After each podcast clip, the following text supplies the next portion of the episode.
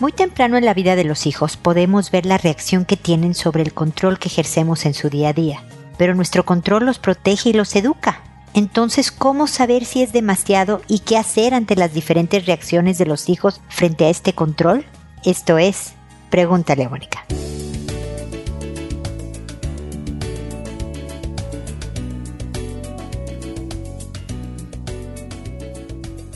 Bienvenidos amigos una vez más a Pregúntale a Mónica. Soy Mónica Bulnes de Lara. Como siempre, feliz de encontrarme con ustedes en este espacio encerrado. Ya les conté cómo pues estamos todos la familia que vivimos acá, porque tengo un hijo en su propio departamento también encerrado, y con pues menos paciencia y más ansiedad y más cosas. Así que ánimo, fuerza, escuchen todos los consejos que vean por redes sociales, por internet, por amigos y familiares, apliquen los que mejor les acomoden porque la cosa es seria, no sabemos cuándo va a terminar y por lo tanto es bien importante conservar obviamente la salud emocional y mental, pero también un ambiente agradable en casa para salir de este pues etapa tan horrible que estamos pasando de la mejor manera, unidos y queriéndonos todos, ¿no? No nada más peleados sin querer volver a tener que ver con el pariente de al lado. Ahí están, ustedes lo saben, mi página, los programas para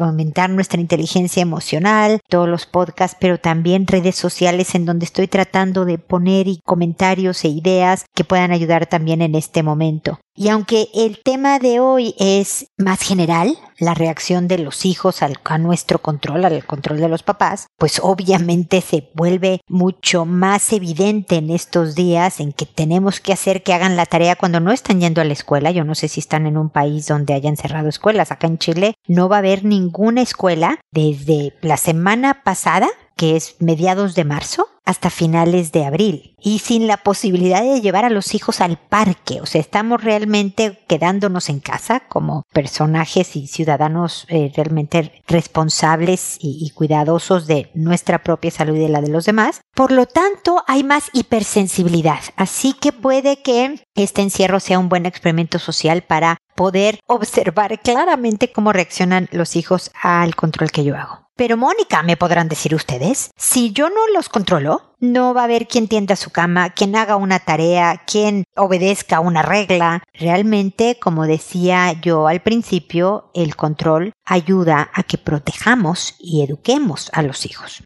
Pero la cosa, como siempre les he dicho, esto de educar hijos es un verdadero arte. Entonces, encontrar la línea perfecta de control que necesito ejercer, pero también soltar para darles libertad e independencia, es un verdadero arte. Es complicado, pero espero que lo que yo pueda comentar el día de hoy aquí les ayude. A ver, primero, generar empatía para mí siempre es bien importante porque si yo entiendo lo que está viviendo el otro, me vuelvo un poco más paciente, explico mejor las cosas, soy más tolerante de ciertas cosas, no engancho en las provocaciones, etcétera, ¿no? Entonces, entender que nosotros decidimos absolutamente todo de los hijos desde el día uno de su nacimiento y tal vez desde antes, ¿no? Tú decides qué comen, cómo lo comen, qué se ponen, a qué escuela van, qué pasta de dientes van a usar, qué programas tienen permiso o no para ver, hasta cierta edad tienes control sobre eso, ¿no? Pero desde pequeñitos les decidimos todo, le controlamos toda área de su vida. Por lo tanto, también desde pequeñitos ellos van empezando a ver y experimentar con las rebeldías que pueden. Ustedes han visto cómo los niñitos de dos años, una vez que descubren que pueden decir que no, lo hiperusan, ¿no? Dicen que no a todo. Incluso le dices, ¿te quieres bañar? No. ¿Te quieres poner la pijama? No. ¿Quieres una paleta de dulce? No. Y agarran la paleta igual, ¿no? O sea, nada más quieren practicar el rebelarse. El pequeñito que viéndote a la cara, también lo menciono con frecuencia, a los tres años más o menos, te dice me estoy haciendo pipí ahorita mismo en los calzones porque estoy cansado de que me controles de ¿quieres ir al baño? ¿Quieres ir? Vamos, vamos al baño aunque no tengas muchas ganas. Estas son sus pequeñas respiraciones. Por supuesto, ya en la adolescencia es mucho más evidente la reacción que tienen los hijos a nuestro control cuando no les damos permiso de ir a algún lugar que ellos quieren, cuando les decimos la hora de llegada que es fundamental. Entonces, cuando usan la empatía como primera estrategia, papás y mamás, es súper útil.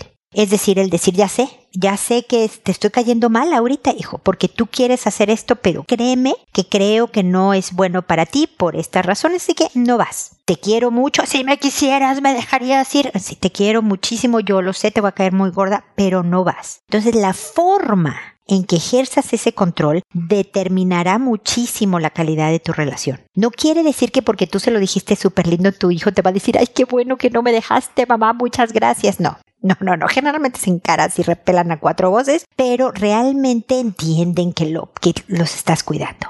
Entienden que está bien. Ahora, eso es un control adecuado. La sobreprotección escucha cuando a lo mejor tu pareja te está diciendo que te estás pasando. Escucha cuando el hijo dice, pero mamá, también necesito tratar de esto. Déjame intentarlo yo solo primero. Escucha cuando, escúchate a ti misma cuando sabes que no es que les digas, eh, ya saben cómo digo que acá en Chile tienen esta maravillosa frase de el rayado de cancha, ¿no? Que uno debe de rayarle la cancha a los hijos, ¿no? Ponerle los límites. Pero siempre digo, la cancha tiene cuatro rayas, ¿no? Nosotros le cuadriculamos la cancha. Entonces, cuando tú misma notas que les estás diciendo en qué minuto deben de hacer la tarea, bañarse, lavarse los dientes, dales rangos, a ver, la tarea tiene que quedar lista antes de esta hora. Y pueden ser cuatro horas de rango, ¿eh? Que, que, ellos decidan si la hacen en el minuto uno que tú se los dijiste o media hora antes del que se acabe el tiempo de hacer tareas. Ese tipo de cosas te ayuda a tener una vigilancia de la forma en que ejerces el control. Y recuerda que la reacción misma de los hijos también es un muy buen parámetro y la forma en que lo hagas va a determinar tu relación.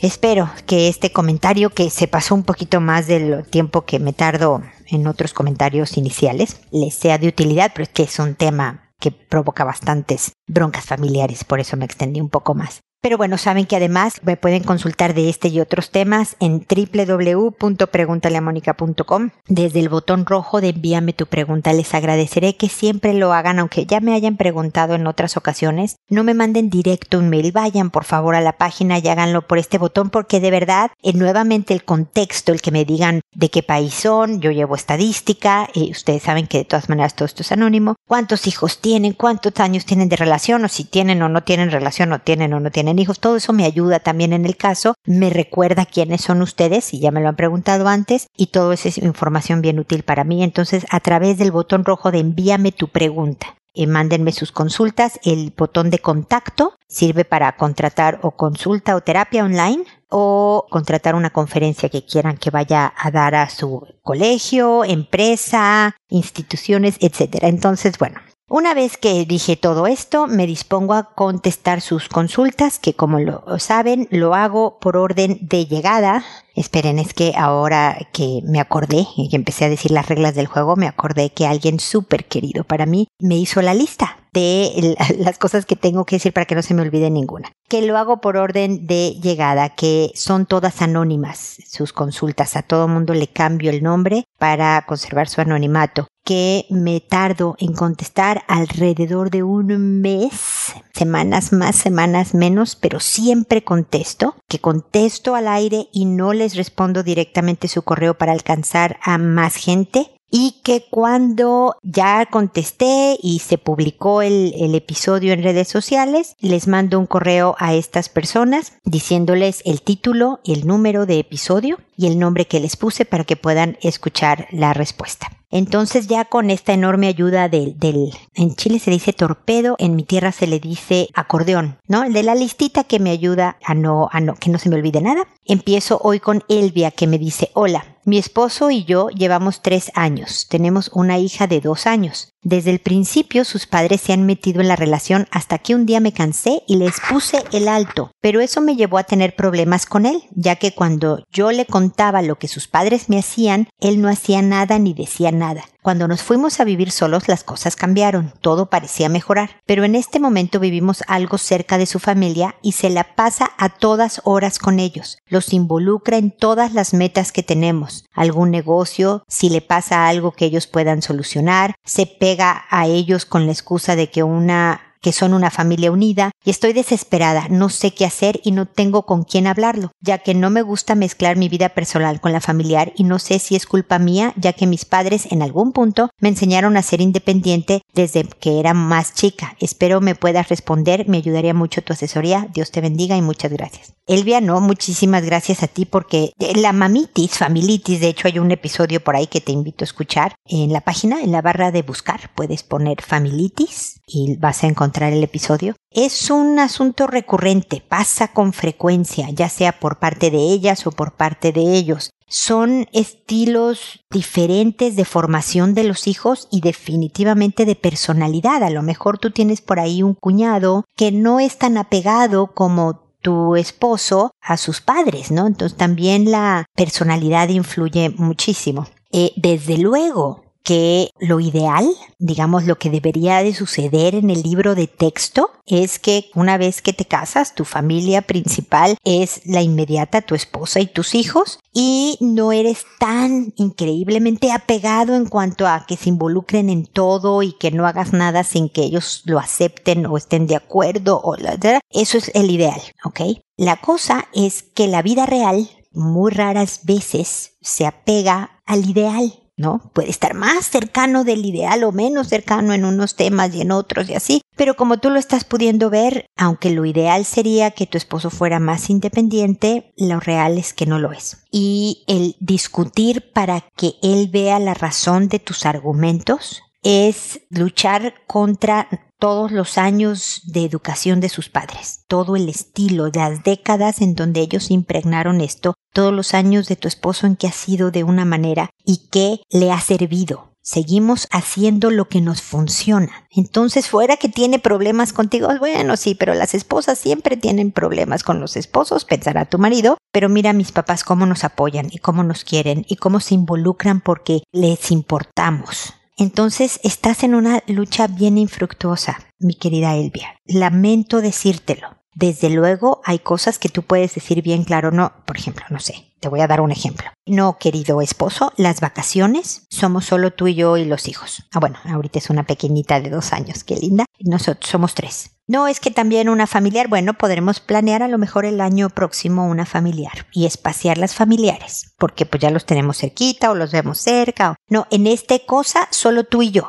es pareja, ¿no? Y en esta cosa sí, que vengan también tu familia. Es decir, vas a tener que estipular ciertos lineamientos, poner límites también, el rayado de cancha que hablaba yo al principio del programa, siempre con amor, siempre entendiendo que tu esposo no lo está haciendo por fregarte, por molestarte, por arruinarte la vida. Lo está haciendo porque para él esto es lo natural y normal. Que rara tú, Elvia, que no eres así con tu familia. Si tú eres tan despegada y alejada, te podrá decir él, ¿no? Entonces, mi sugerencia es que cambies la estrategia. Porque como has podido ver, desde luego los papás de tu esposo tienen que ver eh, obviamente en este tema, pero tu principal problema, lo estoy poniendo comillas aunque tú no me veas, es él. Porque si él, tu esposo, les dijera a tus papás, oigan, no se metan, esto es de nosotros, esto gracias, pero no gracias, tus suegros no tendrían más que hacerse para atrás. Él es el que les abre las puertas porque quiere abrírselas, porque cree que es lo mejor y demás. Entonces, tienes que ser bien hábil, bien inteligente emocionalmente, Elvia, para ir construyendo lo mejor que puedas dentro de las características de tu esposo, que yo estoy segura de que es una buenísima persona, que es un gran padre de tu pequeña de dos años y que es un muy buen esposo a pesar o no, sin contar este pequeño detallito de la familitis o papitis que tiene. ¿Ok? Entonces, escucha ese episodio, ve la manera en que puedas lograr ciertas cosas y la verdad es que Suelta la lucha por las otras porque solo va a dañar tu relación de pareja y por lo tanto tu familia con tu hija y va a ser una pelea realmente con muy pocos resultados si es completo. Siempre digo que se atraen más moscas con miel que a manotazos. Entonces trata otra estrategia más amable, firme en algunos casos de no, esto sí es nuestro nada más, pero siempre concediendo también dando terreno para que el otro sea el otro en su estilo y manera. ¿Me explico, Elvia? Y qué bueno que me contaste a mí, que te desahogaste conmigo. Úsame para eso. Escríbeme cuantas veces quieras, a lo mejor sin ninguna consulta nada más porque para decirme, estoy hasta el gorro de todas estas cosas de la familia que para que sea conmigo donde saques tus frustraciones y enojo y no con tu esposo o con tu familia política que finalmente va a repercutir en tu matrimonio. ¿Ok? Espero de todas maneras que sigamos en contacto. Filemona, fíjense los nombres que encuentro en internet, me dice, hola, mi sobrina de 5 años me contó que mi hijo de 13 la tocó de forma inapropiada. No sé qué hacer al respecto.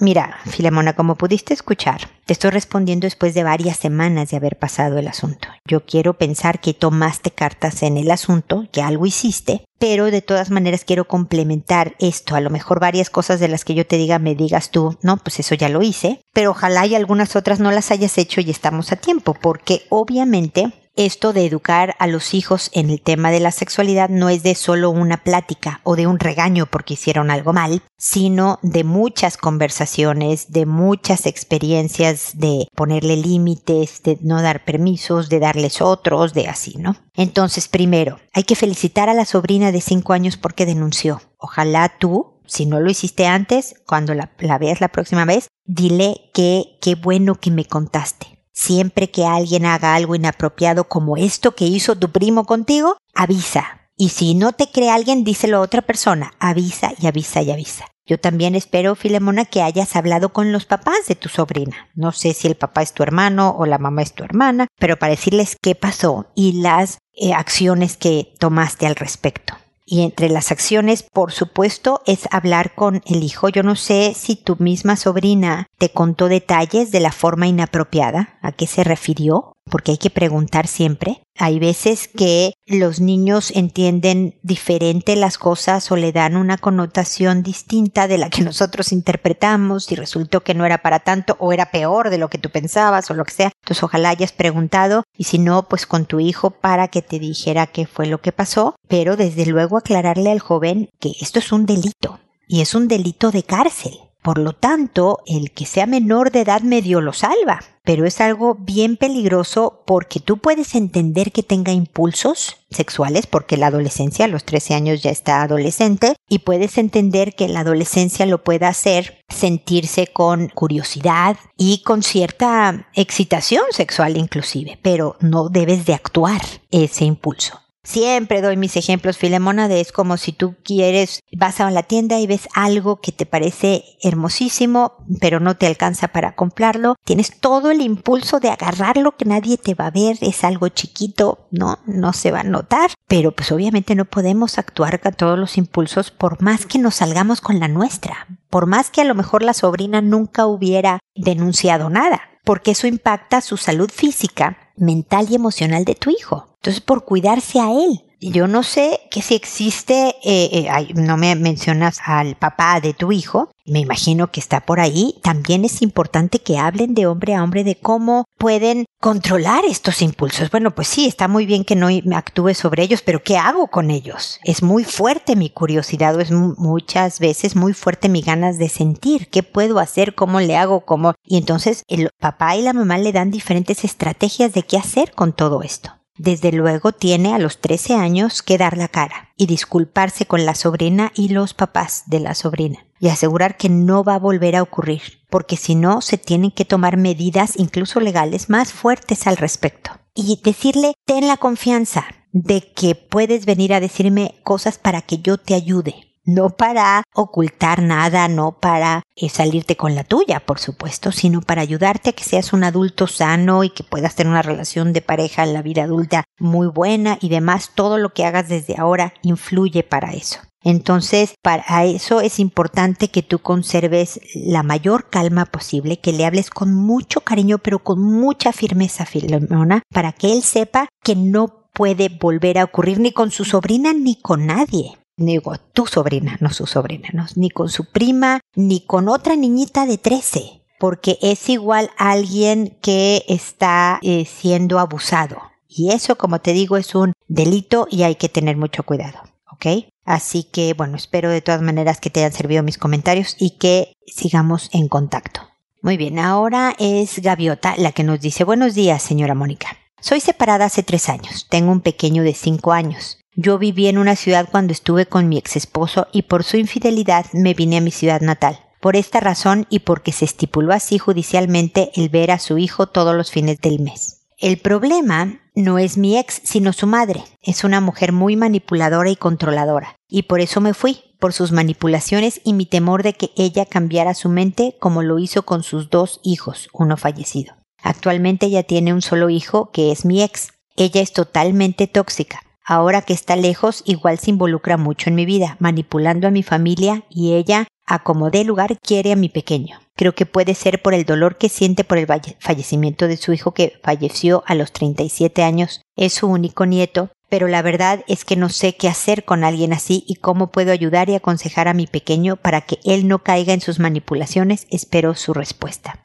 A ver, querida gaviota, pues lamento mucho el fallecimiento de tu, de tu cuñado o alguien tan joven y eh, puedo entender que pues es tan fuerte es la intensidad de esta suegra que tú decidiste irte a vivir a otro a otra ciudad. Pero efectivamente sí pues todavía como pues debe de ser de, tu esposo ex esposo perdón sigue teniendo contacto con tu pequeño no vas a poder evitar la influencia de la suegra. Algo que no sé cómo funcione cuando tu hijo se va para allá es decir, tú me dices, a ver, judicialmente parece que tu hijo tiene que ver a su papá todos los fines del mes. No sé si es el último fin de semana del mes o qué, ¿no? Si estás ahí tienes muy poco control. Y a los tres años es difícil el que tú le puedas enseñar al hijo cómo manejar manipulaciones, porque no tiene la capacidad neurológica todavía para entender lo que es una manipulación. ¿Ok? Para tu tranquilidad te digo que tu hijo vive contigo y tiene tu influencia y va a tener tu crianza. Pudo, digamos, influir en la mentalidad de sus hijos porque ella los crió, ella estaba con ellos todo el tiempo, o sea, su, su grado de influencia es mucho mayor, más intensa. En el caso tuyo van a ser en contadas ocasiones horas del mes, si acaso. Me explico, Gaviota. Yo espero que eso te tranquilice un poco. Es posible también porque los papás son diferentes a como son como abuelos. Es posible también que no sea tan manipuladora con el nieto. ¿no? Y precisamente porque no vive con ella y porque va a tener toda esta independencia y distancia mucho más grande a los 9, 11, ya en la adolescencia, el mismo nieto va a poner sus distancias cuando la abuela lo quiera controlar o tener como más en su poder. Así que yo creo que hay mucho respiro para ti. Y Gaviota, lo mismo te digo un poco de lo que le decía a Elvia. El confrontar aunque tengas razón, es una estrategia poco útil, porque lo que provocas es defensa del otro, se pone a la defensiva y no te escucha nada de lo que le estás diciendo. Y al contrario, te ponen como, mira, ves, esta gaviota que es tan alterada siempre, ¿cómo? O sea, tú eres la que estás mal.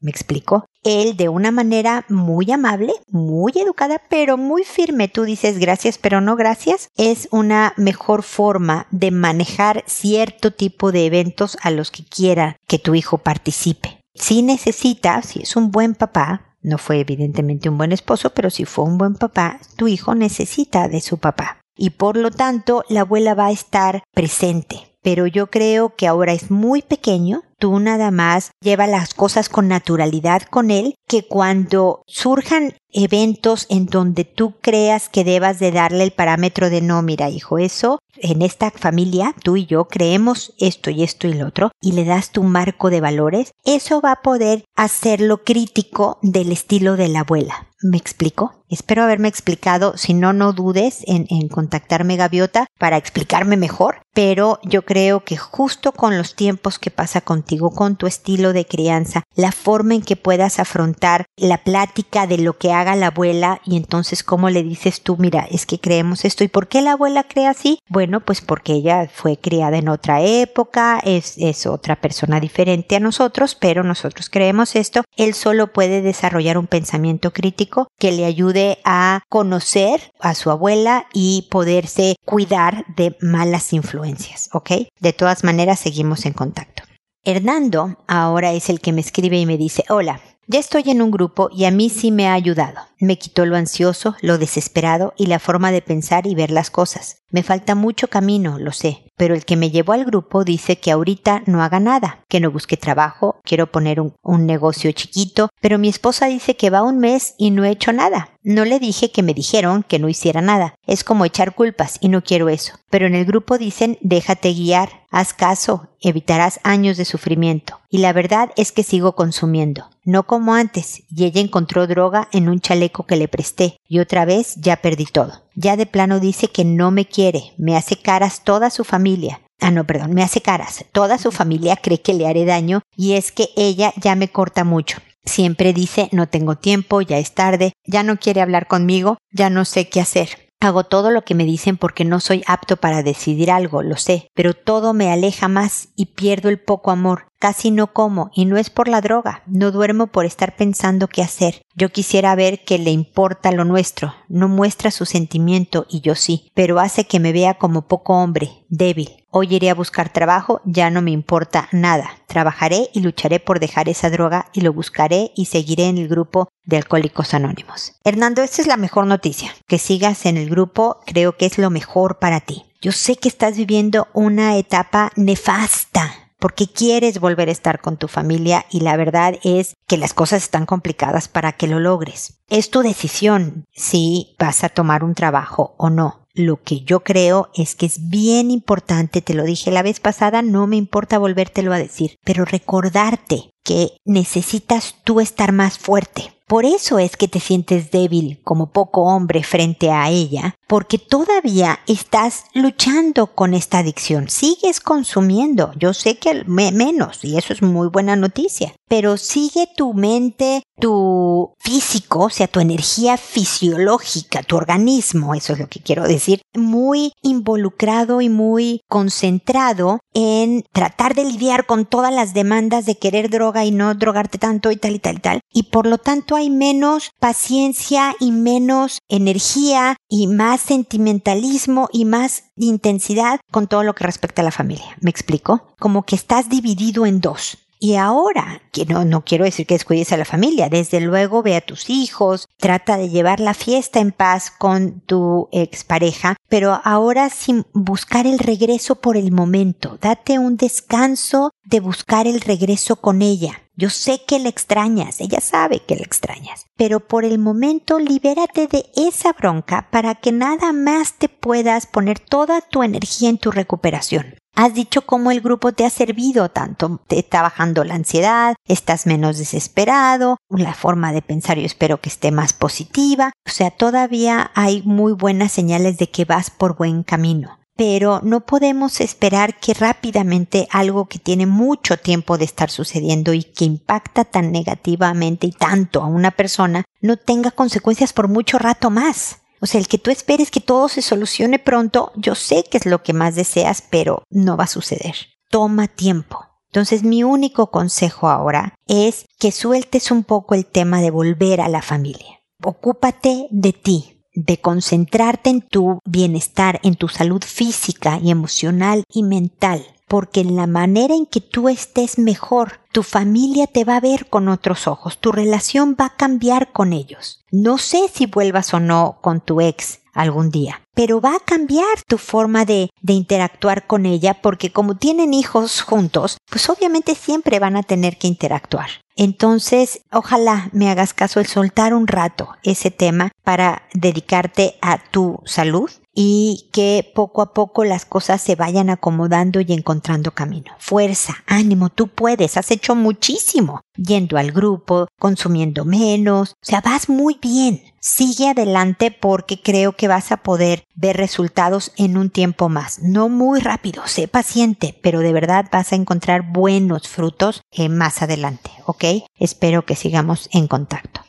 Y luego está Isauro que me dice, buenas tardes, tengo una situación con mis dos hijos de tres años de edad. Son gemelos y de hace un tiempo la mamá me ha comentado que primero se andaban agarrando el pene entre ellos, uno al otro y también tienen un hermano de siete años que es hijo de la mamá. Entre ellos siempre se andaban toqueteando. En estos momentos el hermano mayor no está, pero me dijo la mamá que los gemelos están chupando el pene. ¿Qué se debe hacer? Estamos preocupados. Yo no estoy en la casa porque trabajo en un barco. Yo digo que es él, el mayor, el que les enseña eso a los niños, porque no me explico cómo unos niños de tres años van a saber todo eso. Alguien les está enseñando. Pienso que es el mayor y también me pregunto quién le estará enseñando al mayor. Yo no estoy en la casa, o sea que él no ve a su mamá y a mí haciendo nada. Puede ser cuando se lo lleva a su papá biológico que él vea algo o le hagan algo. Por favor, ayúdeme, no sé si me expliqué bien. Sí, te explicaste perfectamente, mi querido Disauro. Mira, no es normal ni de un niño de 7 años ni de unos niños de 3 estarse chupando los genitales unos con otros, ¿ok?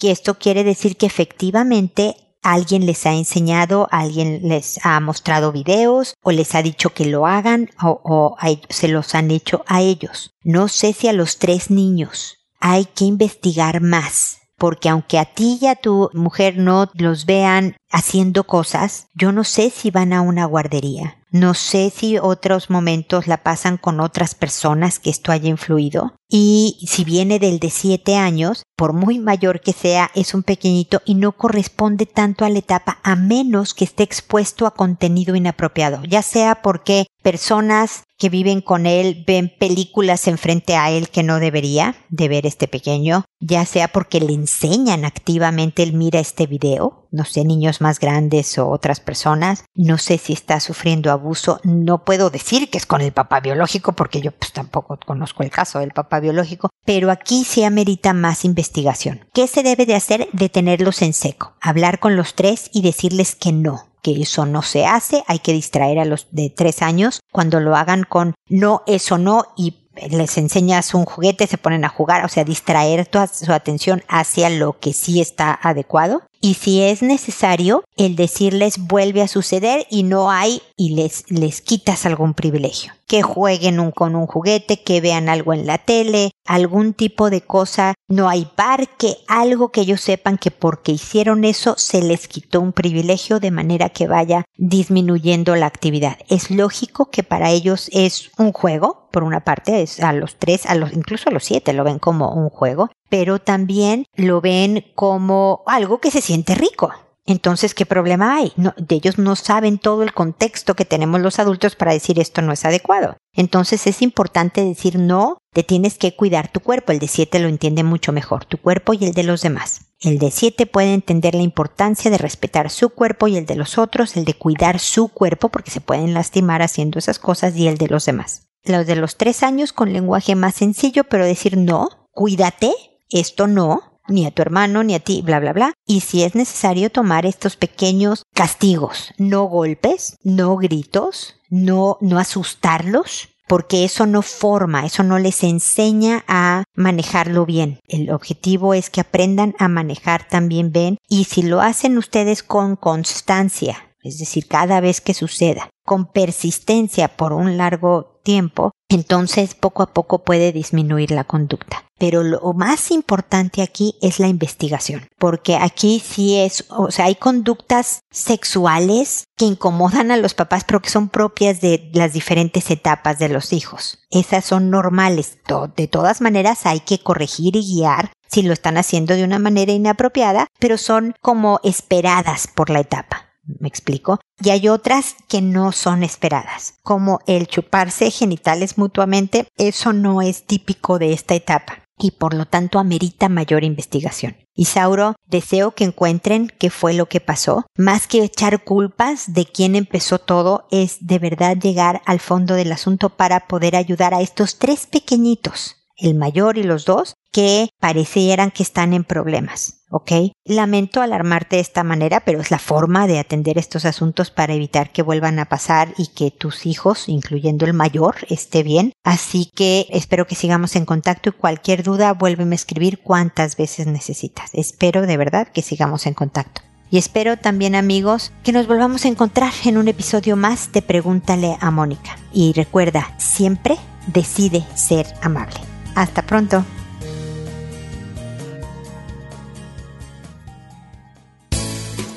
¿Problemas en tus relaciones? No te preocupes, manda tu caso, juntos encontraremos la solución. www.preguntaleamónica.com Recuerda que tu familia es lo más importante.